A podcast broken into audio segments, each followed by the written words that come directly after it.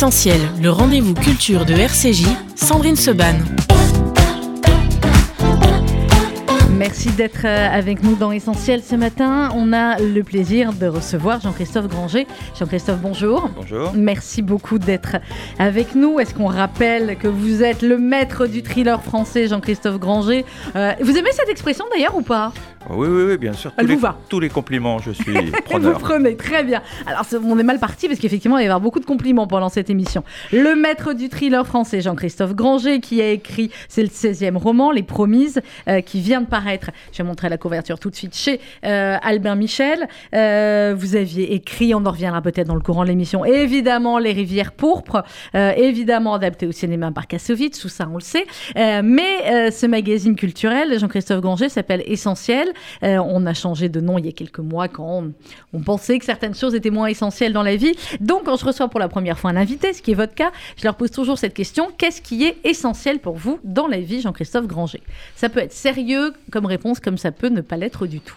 Vous voulez une, une réponse comique? Je veux ce que vous voulez. C'est votre réponse personnelle. Non, alors écoutez, l'essentiel, très, très, très banalement, il me vient à l'esprit mes enfants. Non, mais c'est banal, mais c'est très toujours bien. original, Bah, c'est pas original, je mais chaque enfant compte, est euh, original. Quand j'étais jeune, l'essentiel était absolument d'écrire, de réussir en tant qu'écrivain, de parvenir à communiquer avec mes lecteurs, d'avoir du succès, enfin, tout ce dont on rêve. euh, Ça, c'est fait. Ça, c'est fait. Voilà. Et je m'aperçois qu'au quotidien, l'essentiel, c'est mes enfants. J'en ai quatre avec tout un dégradé d'âge. Et à chaque âge, il y a les petits soucis, euh, les, les petites préoccupations.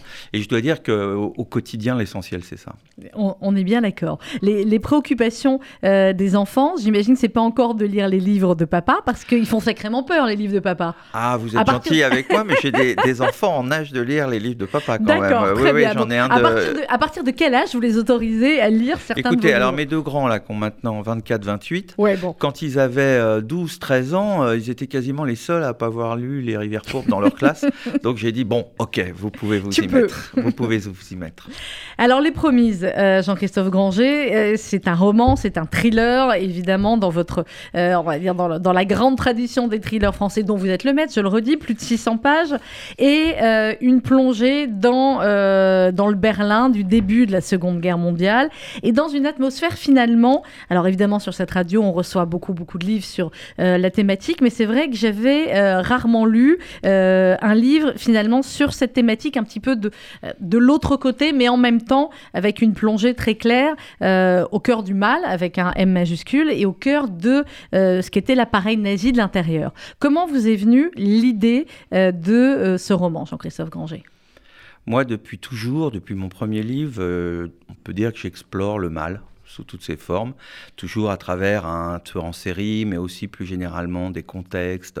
J'ai parlé des sectes, j'ai parlé beaucoup des, des êtres maléfiques qui se Mhm. trouvent des bonnes raisons d'être maléfiques. C'est ça qui me fait le plus peur, qui, qui pensent en plus d'être cruels et violents et, et, et meurtriers, qui pensent avoir raison. Donc évidemment, euh, comment dire, le, le nazisme me, me tendait les bras depuis longtemps, et c'est toujours quelque chose qui m'a fasciné euh, et à la fois repoussé évidemment. Mais bon, cette fois-ci, j'ai décidé de faire le grand pas et de faire un roman historique, donc de raconter une histoire qui se passe en 1939. J'avais un peu peur parce que le, au-delà des grands événements, bon, qu'il faut qu'il faut connaître et qu'il faut étudier, j'avais peur des petits détails, c'est-à-dire d'être obligé pour chaque chose que font mes personnages de vérifier est-ce qu'il prend un stylo? Alors c'est un stylo bille. Est-ce que ça existait à l'époque? C'est un stylo plume. Quelle plume? Quelle marque? Et euh, j'ai dû en effet faire tout ça mais ça a été un vrai plaisir en fait. Ça a été une bonne surprise parce que j'ai eu avec ce matériau euh, ancien du passé l'occasion de, de- de révéler plein de petits détails qui étonnent le lecteur moi je, je veux étonner toujours mon lecteur le Ah oui, surprendre là, et là, avec finalement toutes ces choses qu'on ne sait pas toujours sur l'époque, j'ai pu euh, nourrir mon texte euh, de, de ces petits éléments, de ces petits détails. Moi-même, en les, en les découvrant euh, lors de mes recherches, j'étais heureux et surpris, et j'étais encore plus heureux de pouvoir les glisser dans mon livre. Donc finalement, c'est du Granger, c'est un thriller, euh, il y, a, il y a le tueur en série de service, euh, il Oui, y a l'enquête, clair. mais Il y a tout des enquêteurs coup, un peu, un peu peu différents, spéciaux, voilà, on va en Mais parler. tout d'un coup, il y a un contexte euh, historique qui est, qui est ma toile de fond. Et moi, j'ai toujours aimé plonger mes, mes personnages dans une toile de fond de ténèbres. Vous voyez, je compare toujours mes, mes personnages aux chevaliers qui s'avancent dans la forêt. Noire Mm. des contes. Et alors là, la, la forêt, la forêt noire, c'est c'est le nazisme, c'est le Berlin, c'est la veille de la guerre. On peut dire qu'elle est bien, bien, bien, bien Elle est bien, noire. bien, bien sombre. Hein Euh, Elle est sombre, alors Ouais. il faut prendre sa torche. Ça, c'est clair. Vous, vous disiez il y a quelques instants, Jean-Christophe Granger, cette fascination enfin, euh, pour, pour le mal. Euh, Est-ce que vous pouvez comprendre aussi que le nazisme étant le mal absolu, on peut craindre parfois que cette fascination pour le nazisme puisse euh, se transformer en une fascination pour euh, les nazis?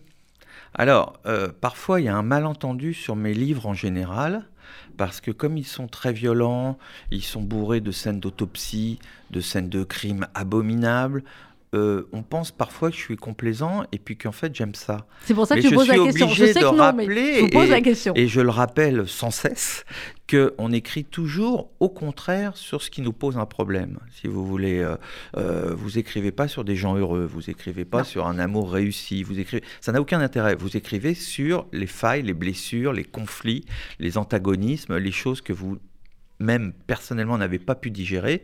Et moi, enfant, je me souviens très bien avoir vu euh, Nuit et brouillard d'Alain Resnais, qui Mhm. est un film abominable et qui est d'autant plus, d'autant plus abominable que tout est vrai, ce sont des images d'archives.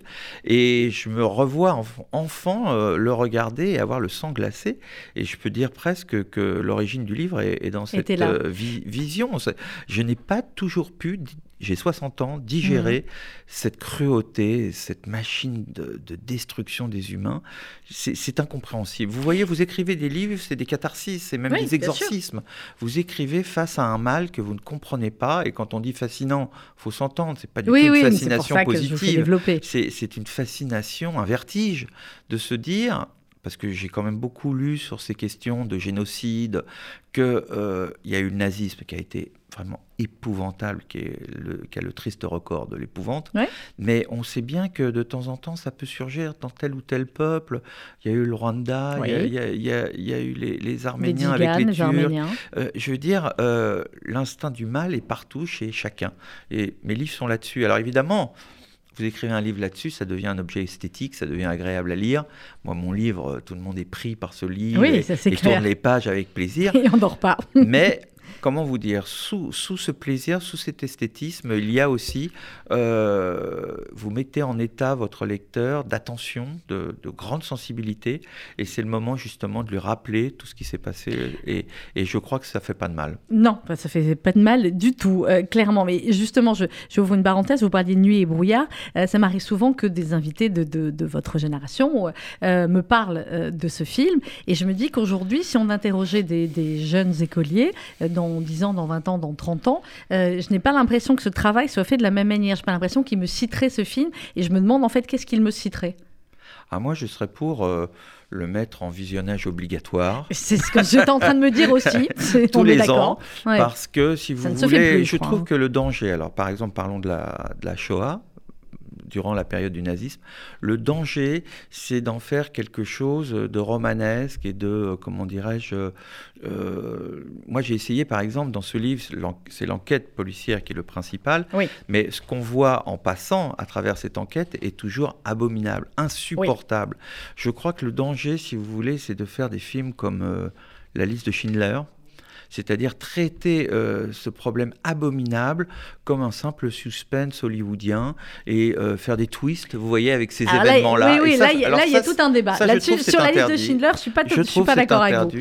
Mais, Parce que euh, quand j'avais vu, par exemple, sur la liste de Schindler, la scène des douches, alors évidemment, tout le monde sait que les douches étaient pleines de gaz, et puis justement là, il y a de l'eau, Mhm. hein, et bah, c'est malvenu, je trouve, parce qu'on fait pas des blagues, euh, Alors, des en même temps, on fait des le- suspens Ouais. sur des sujets aussi graves. Alors en même temps, c'est aussi l'éternelle question sur, euh, peut-être plus sur le cinéma d'ailleurs que sur euh, la littérature, sur faut-il ne montrer que des documentaires sur la question ou pas? C'est- Ça a Nuit été assez brouillard, c'est nuit et débattu. brouillard. Nuit et brouillard. Ok, alors Je voyez Nuit et Nuit brouillard. Mais je suis d'accord ça- avec vous. ça voir coupe- Nuit et brouillard. Ça coupe court à tout commentaire, à toute.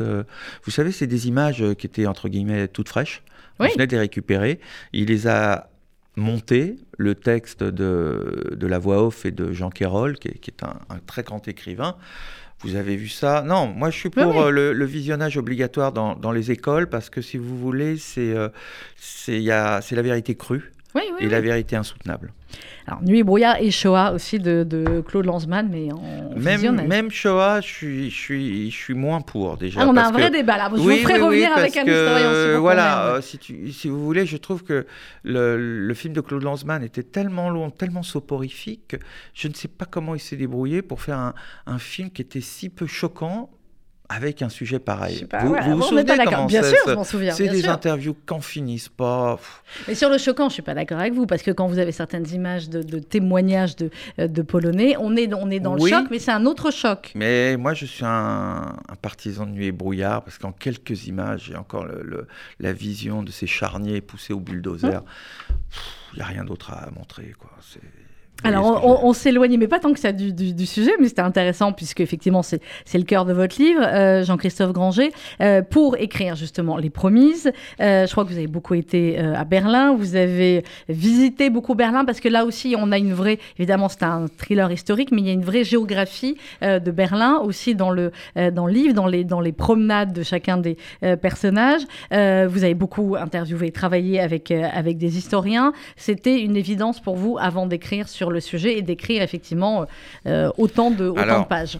J'ai peur de vous décevoir parce que je ne suis absolument pas allé à Berlin. Très bien, donc les notes qu'on retrouve sur vous ne sont pas bonnes. absolument pas interviewé d'historien. Non, en fait, si vous voulez, j'avais prévu. regardez le stagiaire là-bas que je vais tuer. Oui, oui, le stagiaire. Euh, le pauvre. Non, mais doit vous savez, voilà. sa copie. Non, le pauvre, c'est pas de sa faute, c'est. Non, non, ce que je veux vous dire, c'est que d'abord, le Berlin dont je parle, il n'existe plus du tout. Mhm. C'est le Berlin d'avant la guerre qui a été détruit, donc à la fin de, de la guerre.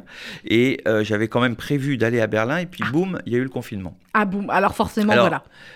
finalement, ça a été un mal pour un bien parce que je suis resté chez moi, j'étais confiné, j'ai commandé tous les livres sur la question de Berlin de cette époque-là, et en fait, je suis plongé dans ce Berlin qui n'existe plus à travers, euh, oui, alors beaucoup d'archives, beaucoup de journaux personnels d'écrivains qui étaient là-bas à l'époque, euh, les cartes anciennes. Euh, oui, j'ai dû reconstituer, si vous voulez, dans mon livre, ce, Berlin qui a complètement disparu. Alors que donc, effectivement, et là, alors en effet, j'ai fait un énorme travail de documentation, de, recherche, mais dans ma chambre parce qu'on était confinés. Alors, on va venir à nos personnages. effectivement, il y a plusieurs fois Jean-Christophe Granger dans le, dans le livre, finalement, en filigrane, sur, sur les les nazis, à la fois sur les, sur les SA, sur les SS, euh, etc. Où vous revenez sur, j'ai pris plusieurs notes comme ça d'expressions, de, euh, c'est des ratés, euh, une bande de voyous analphabètes. enfin, vous les montrez clairement, sous, évidemment sous, on va pas dire leur bonjour, mais on a souvent eu l'image, et on le sait, du peuple allemand extrêmement cultivé. On disait comment un peuple pareil a pu basculer dans une telle ignominie, etc. Euh, vous, tous les qualificatifs finalement pour euh, les SS, les SA, etc., c'est que c'est euh, des alcooliques, bande de voyous analphabètes, des ratés, une bande de clowns, enfin voilà. J'ai pas tout noté, mais grosso modo, c'est ça. Pourquoi? Eh Bien, je crois que parce que, si vous voulez, l'horreur nazie est d'une certaine façon leur discipline tout de même. Ils, avaient une organisation très stricte de destruction, mmh. d'élimination, de, génocide. Ça, ça a, comment dirais-je, ça à rebours, dans le sens négatif du terme, ébloui tout le monde. C'est-à-dire que tout d'un coup, ces, ces gens-là avaient réussi à mettre en place une machine de, oui, de, de broyage terrifiante. Mais en réalité, quand j'ai commencé mes recherches, je me suis rendu compte que d'abord les dirigeants étaient des, des guignolos. Enfin, il y avait un ivrogne, il y avait un, un, boiteux, un repris de justice à moitié fou. Moi, j'ai lu des témoignages sur euh, Hitler euh, dans les années 20 euh, qui faisait des discours, on lui, on lui donnait une pièce, c'était une sorte de clochard, vous voyez. Donc, ce qui est vertigineux, c'est encore plus vertigineux parce que on n'a pas affaire du tout à des génies du mal qui, qui ont manipulé une, une, population. On a affaire à une bande de gangsters, ils avaient tous fait de la prison, hein, les, les, les dirigeants nazis.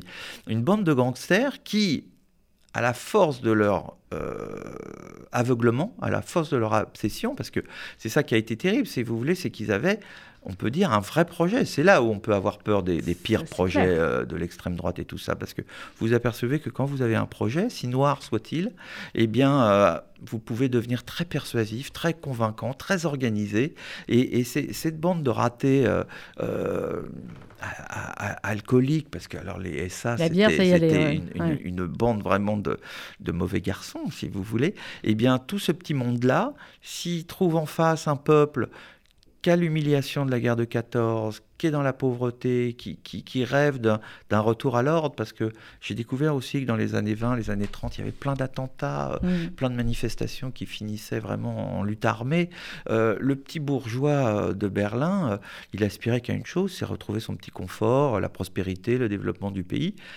Eh bien, si, si c'est le diable qui vous hmm. propose ça, bah, il tourne un peu la tête, il se bouche le nez et puis il vote pour Hitler. Donc c'est ça qui m'a fasciné. Euh, vous savez, on parle des violettes de Mars quand, quand, hmm. quand Hitler a pris le pouvoir. Tout d'un coup, tout le monde a été pour Hitler euh, bah, parce que tout le monde a vu surtout son petit confort. Vous savez, euh, c'est pas vrai que les Allemands ne savaient pas, mais ils, ne voulaient pas savoir ce qu'ils avaient. C'est, ils pouvaient faire leurs leur, leur courses, ils avaient leur petit confort, leur petit appartement.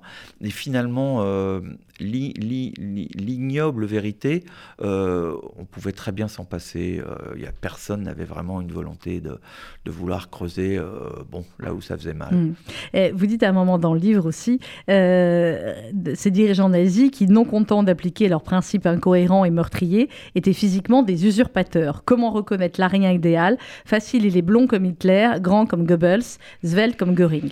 Mais on était dans un monde qui marchait sur la tête, c'est-à-dire que vous aviez des dirigeants qui étaient vraiment pas gâtés par la nature et qui défendaient un modèle euh, physique, parce que vous savez, il le disait souvent, c'est pas un programme politique. enfin, personne n'allait dire à Hitler qu'il ressemblait pas à un arien. Non, mais le nazisme est un programme biologique. Donc, si vous voulez, c'était des gens qui prenaient un modèle auquel ils appartenaient pas du tout. C'était grotesque. Moi, j'avais lu euh, euh, dans un cocktail comme ça, une femme s'était permis de faire une blague à Himmler, comme quoi il n'avait pas tellement le loup rien il avait ri d'un air pincé, mais si c'était la vérité. C'était on ne sait pas où elle a dû finir après. Himmler, qui était, je le répète, un éleveur de poules. Hmm.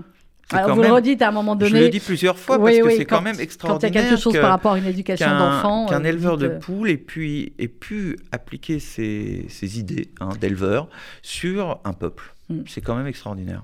Alors Jean-Christophe Granger, Les Promis, c'est chez Albert Michel. Euh, on va parler de euh, nos trois personnages principaux, même s'il y en a beaucoup d'autres. Et on démarre avec Simon, euh, qui est très beau, qui est petit, qui est un psy assez original. Et Simon, eh bien, dès le début, alors il a beaucoup de, femmes, de dirigeants nazis qui viennent dans son cabinet. et Simon, il les fait chanter parce qu'elle lui dévoile beaucoup de choses sur leur vie, leurs rêves, etc. Et il les enregistre il les fait chanter ensuite pour pouvoir avoir de l'argent. Il est souvent leur amant aussi, hein, tant qu'on y est, autant profiter de tout. Et, euh, et ce qui est intéressant aussi dans la personnalité de Simon, qui va se retrouver effectivement à être l'un des, enquêteurs à propos de ce tueur en série, c'est qu'il explique que finalement, euh, je retrouvais la phrase, voilà, dans les rêves, alors évidemment il parle de Freud, etc., euh, il dit que il reprend une phrase de Robert Lévy, le fureur du front allemand du travail, qui avait dit nous allons maîtriser à ce point l'espace mental des Allemands qu'il ne leur restera plus comme moment de liberté que le rêve. Et euh, vous dites, Simon peut en témoigner, la réalité avait dépassé ses espérances, puisque même les rêves étaient totalement infectés par le nazisme. Si on parle de cela, c'est parce que les rêves ont une euh, place évidemment extrêmement importante dans le déroulement du récit. Oui, en réalité, il y a une euh, psychanalyste euh, allemande à Berlin euh, dans ces années-là qui a collecté tous les rêves de son entourage et qui s'est rendu compte que les gens, même quand ils avaient l'impression de vivre le nazisme plus ou moins bien, mhm. consciemment, dans les rêves, l'oppression, la peur, l'angoisse revenaient et ils faisaient des rêves terribles toujours sur fond de nazisme. Et ça m'a semblé très intéressant de voir que la dictature avait réussi à pénétrer les cerveaux au point d'infecter de, l'inconscient. C'est-à-dire que euh, c'est presque le contraire. Au moment où vous dormez, euh, l'inconscient se libère et, et, finalement euh, révèle les angoisses que vous n'osiez pas vous avouer à vous-même. Donc ça, ça m'a servi de point de départ, si vous voulez, pour raconter cette histoire où en effet mon, mon petit Simon dandy gigolo, mais en même temps très brillant psychiatre et psychanalyste, euh, interviewe ces femmes de dignitaires qui, qui, lui révèlent tout un tas de choses sur leur vie euh, privée, intime, et qui reviennent toujours sur un rêve récurrent qu'elles font, où il y a une espèce d'homme de, marbre qui semble mm. représenter la force du nazisme, l'autorité du nazisme. Et il va s'avérer que cet homme de marbre euh, va s'incarner dans la réalité et, tuer ces femmes. Donc j'aimais cette idée un peu surnaturelle surnaturel. Après, il y a une explication. Mais que d'abord, le tueur apparaît à, ses victimes sous forme de rêve. Et ça, ça me, ça me séduisait beaucoup. Et euh, si vous voulez, ça, ça, permettait de mettre un petit peu en, en relief euh, la toile de fond du nazisme, de cette oppression qui obsédait tout le monde. Et puis tout d'un coup, une espèce de golem, une espèce d'incarnation qui, qui, qui jaillit et qui, et qui tue ces, ces, femmes de dignitaires. Alors, euh, pourquoi j'ai pris trois personnages? Parce que, euh, vu, comment dirais-je, la taille du sujet, vu, mm. l'ampleur du sujet, euh, j'étais content d'avoir trois voix différentes, trois points de vue qui chacun, chacun démarre euh, d'un point de départ différent. Hein. Ils sont, euh, à, part, à part Mina, qui est quand même sympathique, euh, qui est une psychiatre alcoolique, mais qui essaye de se sacrifier pour, un asile de son asile. Mm. les deux autres, Simon, le, gigolo profiteur, et, et Biwen, le, le, SS de la Gestapo, alors lui, vraiment, rien à sauver. Et eh ben, j'ai voulu que quand même cette enquête, comme toujours dans mon livre, soit une rédemption. C'est-à-dire, à mesure qu'ils enquêtent sur ce tueur en série, il, découvre l'ampleur du, nazisme souterrain, qui ça n'était pas trop connu, mais par mm. exemple l'élimination des, malades mentaux, euh, la persécution des Tziganes, euh, les Lebensborn, donc ces espèces de mm. fabriques à enfants parfaits. Ils vont découvrir tout ça, et on peut dire qu'à la fin du livre, ils sont changés, ils sont totalement brûlés par euh, ce qu'ils ont découvert. La guerre en plus arrive, et j'ai bien aimé, on peut, oui, on peut révéler quand même qu'on retrouve ces personnages à la fin du livre, en pleine guerre, sur le front mm. de l'Est, et ils sont je vous laisse révéler jusqu'où vous l'avez révélé, c'est euh, compliqué. Pour l'intrigue policière, on dira mm. rien, mais euh, psychologiquement, ils sont plus l'ombre. Euh,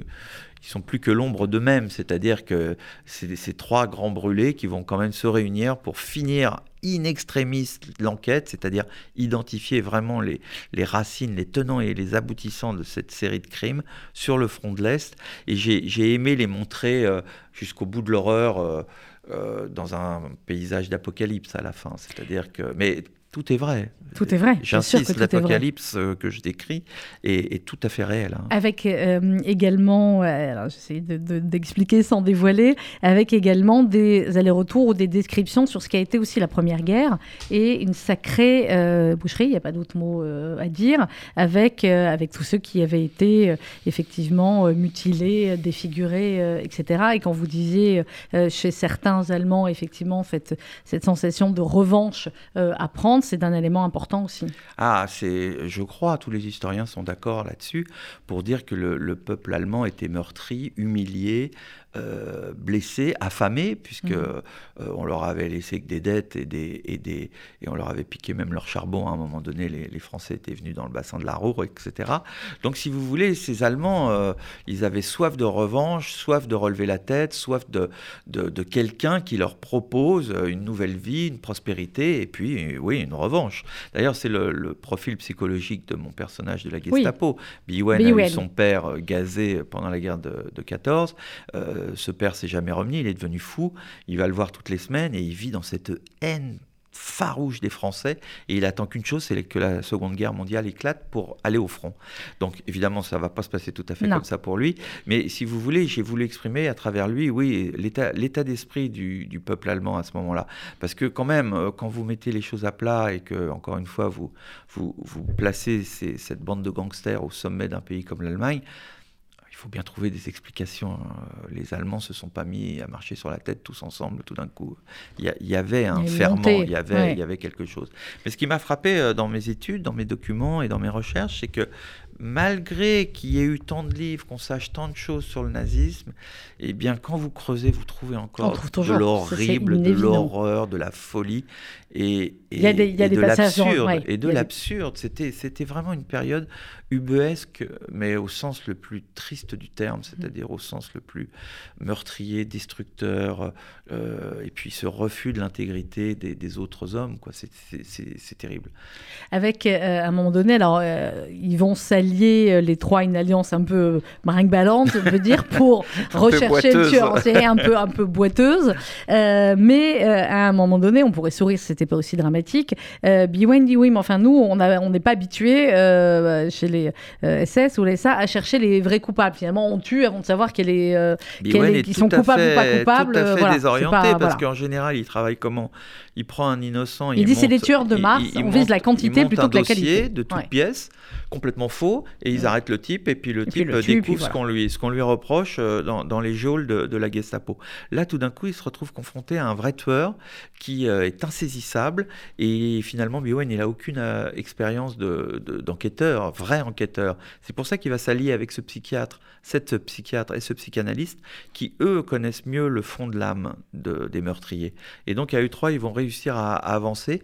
Et comme je dis toujours, pour moi, les thrillers, c'est une forme de voyage. Donc, euh, ils vont Oui. voyager dans différents domaines du nazisme. Le problème des anciens combattants, des hommes défigurés, et puis ensuite les Lebensborn, ces fabriques à bébés euh, euh, ariens. Et puis ensuite, euh, chez les Tziganes, on va découvrir la persécution Oui. de, des Tziganes. Tziganes. Et si vous voulez, c'est une sorte de, de, de machine à sonder le nazisme, comme ça, mon enquête, qui, tout au bout, bah, en effet, il y a un tueur, mais qui va évidemment se révéler dans ce contexte si noir moins horrible qu'il n'y paraît, puisque finalement c'est une sorte de vengeur masqué. Oui, et il y a un moment, effectivement, on va pas euh, dire lequel, où euh, Biwen, qui est effectivement une, euh, une ordure absolue, enfin, hein, euh, il y a un tout petit moment, une petite lueur d'humanité. À un moment Ah, donné. j'ai essayé. Bah oui, vous avez essayé. En tout cas, j'ai essayé de finir le livre comme toujours mes C'est même pas sur la fin, c'est un moment donné, je vais pas le révéler, mais Oui, oui, où oui, il oui. va, voilà, euh, il va avoir un geste euh, Oui, qui va faire que, que, euh, vous dites ah tiens, il y a quelque chose lui. Euh, si vous voulez, j'ai toujours dit que mes personnages devaient être assez noirs pour justement pouvoir traquer un horrible tueur. Je ne pense pas qu'un un flic blanc-blanc euh, qui, qui n'a aucune idée de ce que peut être la perversité meurtrière Mhm. peut attraper un pervers meurtrier. Il faut quand même être... euh, vous savez, c'est comme le chasseur, il doit connaître sa forêt pour, pour, Ouais. euh, pour retrouver sa proie. Donc là, c'est pareil. Donc, c'est c'est- ces types qui connaissent chacun dans leur style l'âme humaine dans son versant le, le plus noir, ils vont réussir à, à attraper euh, le tueur. Mais au détour d'un- d'un- d'une scène ou au détour d'une émotion, on s'aperçoit que c'est quand même des types qui, euh, alors, n'ont pas une excuse, mais ont une explication. Ils, ils sont devenus comme ça parce que quand on comprend leur passé, on comprend que, bon, y a quelque chose qui s'est voilà, passé euh, à, à un moment et qui les a déglingués. Et puis on comprend que, euh, entre guillemets, ils sont sauvables. Peut-être ils peuvent être récupérables. Vous, vous On êtes sur voir. ce, sur ce. Ah oui, oui, oui, toujours, toujours, toujours euh, mes tueurs horribles dans mes, dans, mes, dans mes livres. Il y a toujours un moment où quand même on Il étudie y a, un leur truc- il y a une passé étincelle, ouais. et on se rend compte que, vous savez, euh, moi je suis, euh, comment dirais-je, euh, assez freudien.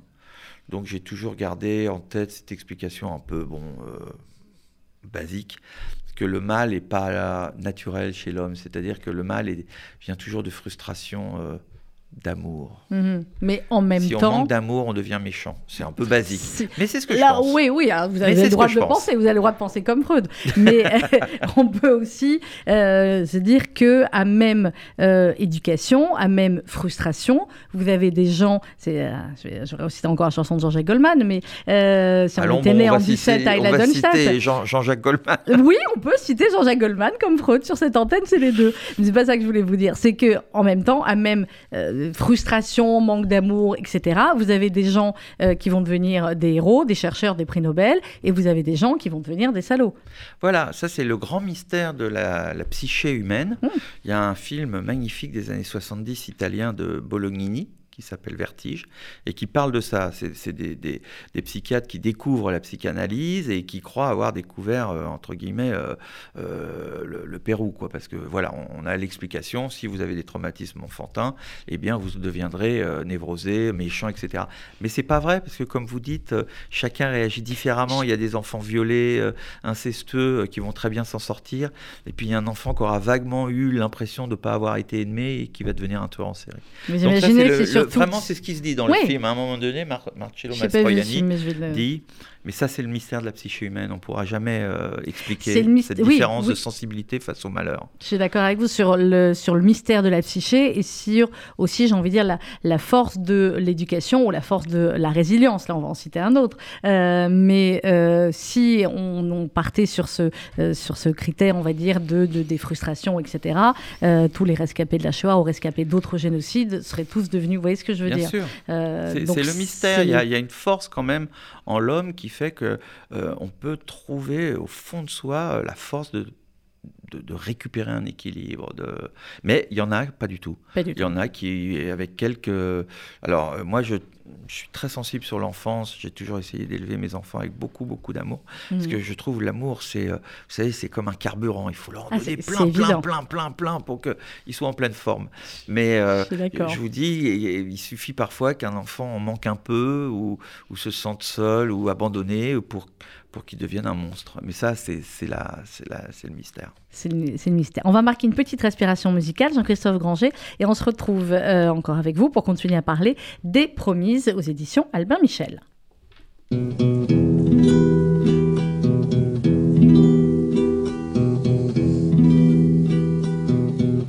Ils sont venus, ils sont tous là, dès qu'ils ont entendu ce cri, elle va mourir là,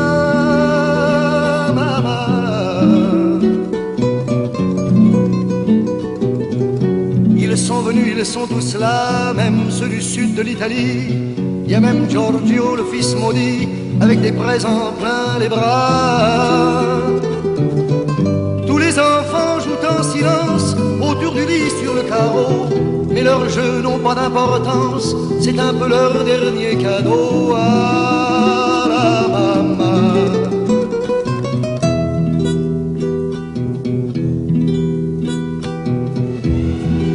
réchauffe de baisers, on lui remonte ses oreillers, elle va mourir là.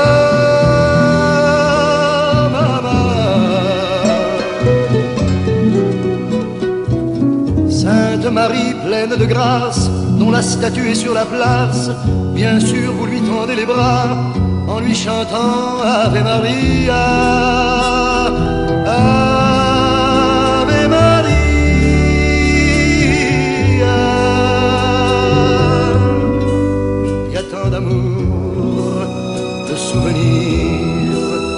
Autour de toi, toi, la maman. Il y a tant de larmes et de sourires à travers toi, toi, la maman.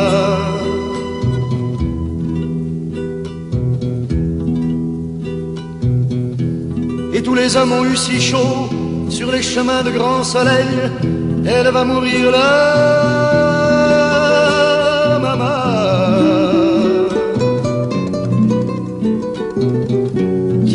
frais le vin nouveau, le bon vin de la bonne treille, tandis que s'entassent pêle-mêle sur les bancs, foulards et chapeaux. C'est drôle, on ne se sent pas triste près du grand lit de l'affection. Il y a même un oncle guitariste qui joue en faisant attention à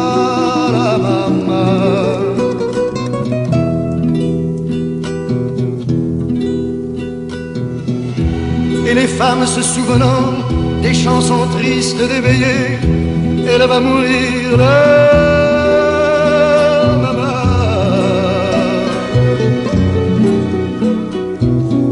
Tout doucement, les yeux fermés, chante comme on berce un enfant après une bonne journée pour qu'il sourit en s'endormant.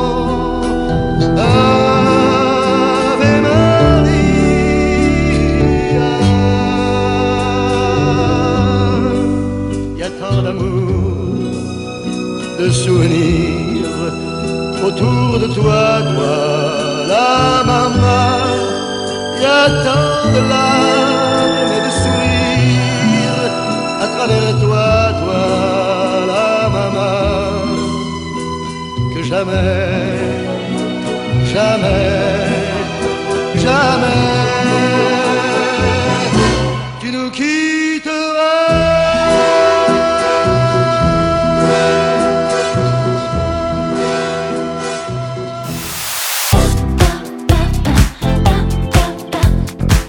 Le rendez-vous culture de RCJ, Sandrine Seban.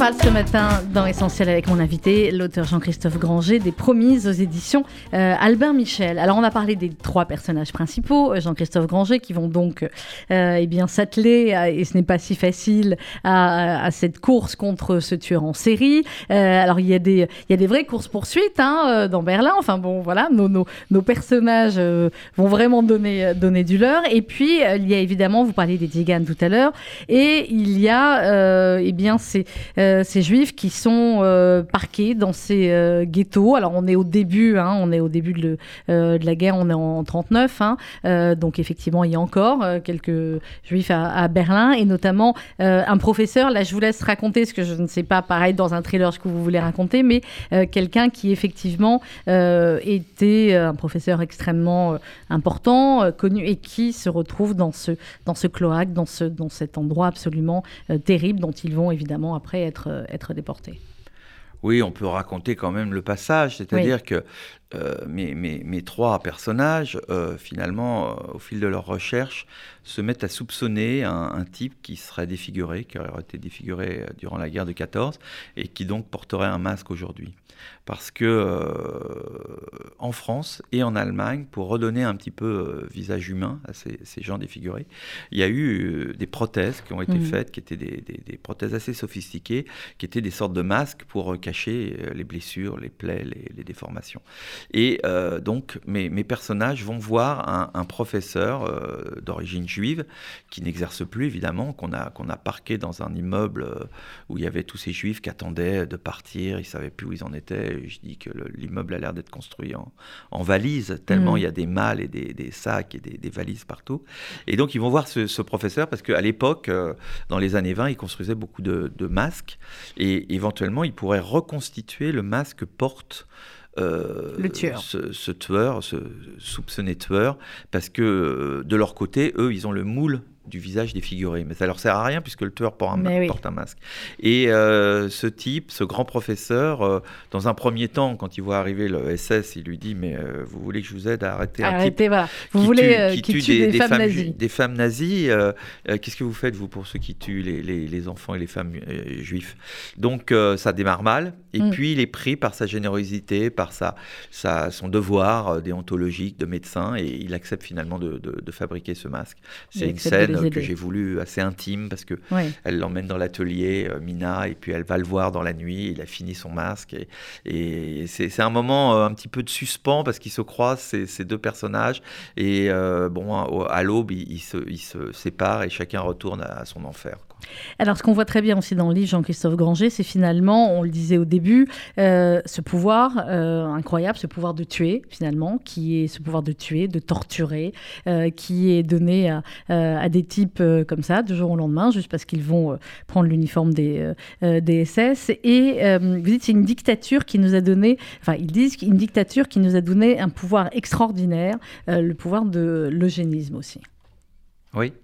Bah, si vous voulez, c'est toute la difficulté de mon livre, parce que on suit un tueur qui a qui a tué d'abord trois femmes, puis mm. quatre femmes. Et on est dans un paysage où les gens se font tuer chaque jour par centaines, par milliers.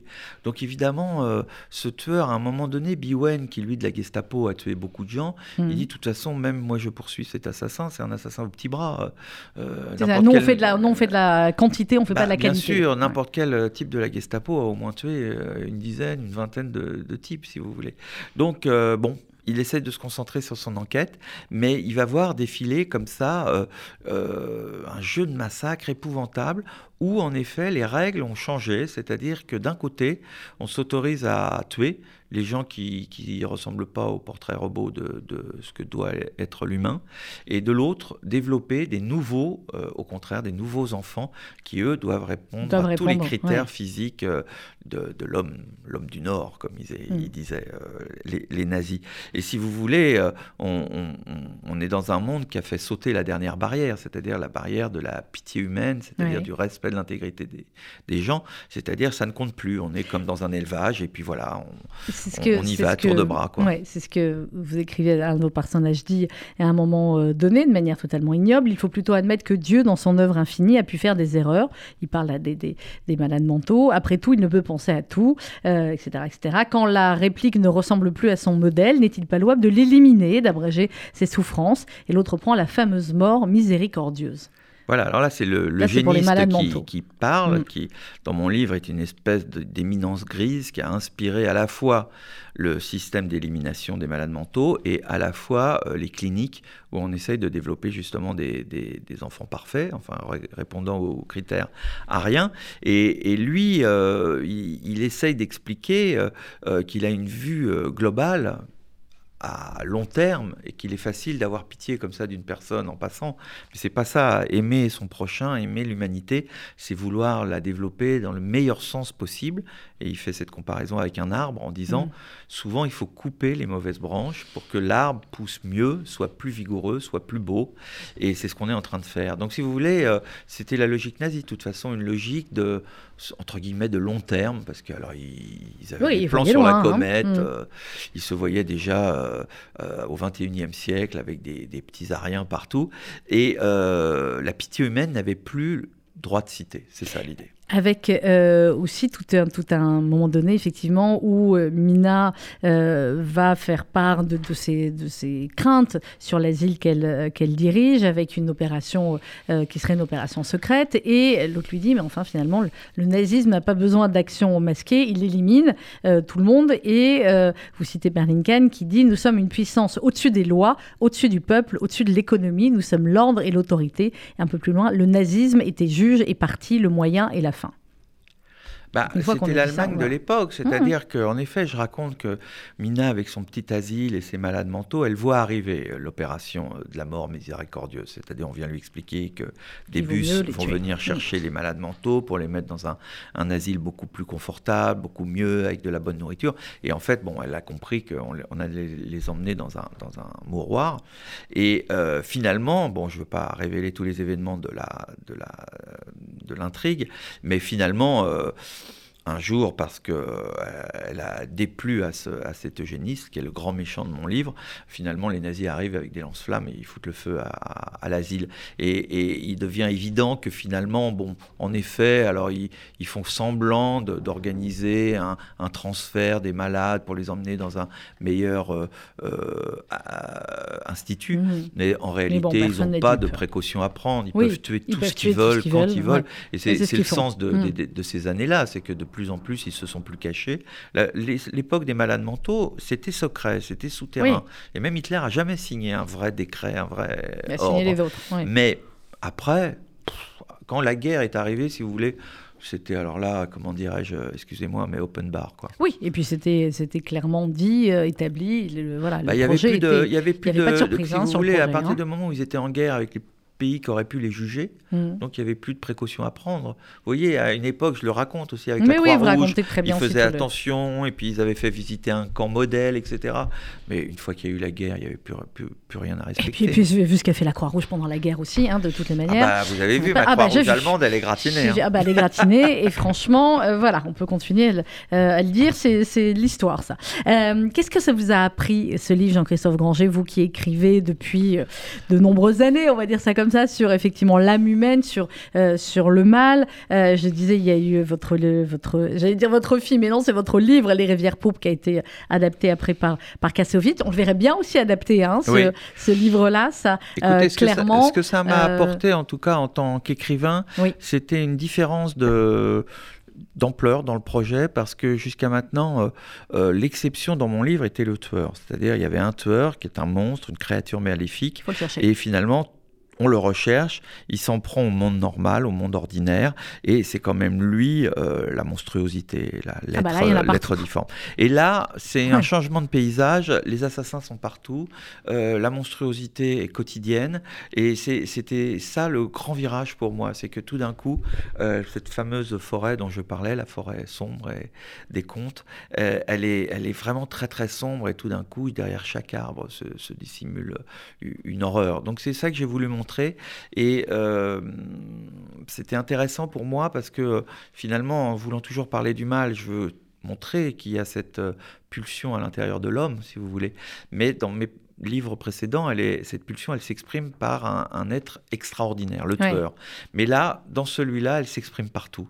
Et là, on, voit bien. Alors, là, ce sont des êtres ordinaires qui ont fait le mal. Voilà, pour reparler d'une notion très mm. connue, on voit bien la banalité du mal. C'est-à-dire que tout le monde est d'accord, à condition d'avoir son petit confort et puis de savoir sa petite vie pépère, euh, pour fermer les yeux euh, sur les pires monstruosités. on, a, on a fait Freud, on l'a fait Anna Arendt, c'est bon, je crois qu'on a voilà, rempli. on a, on a bouclé le dossier.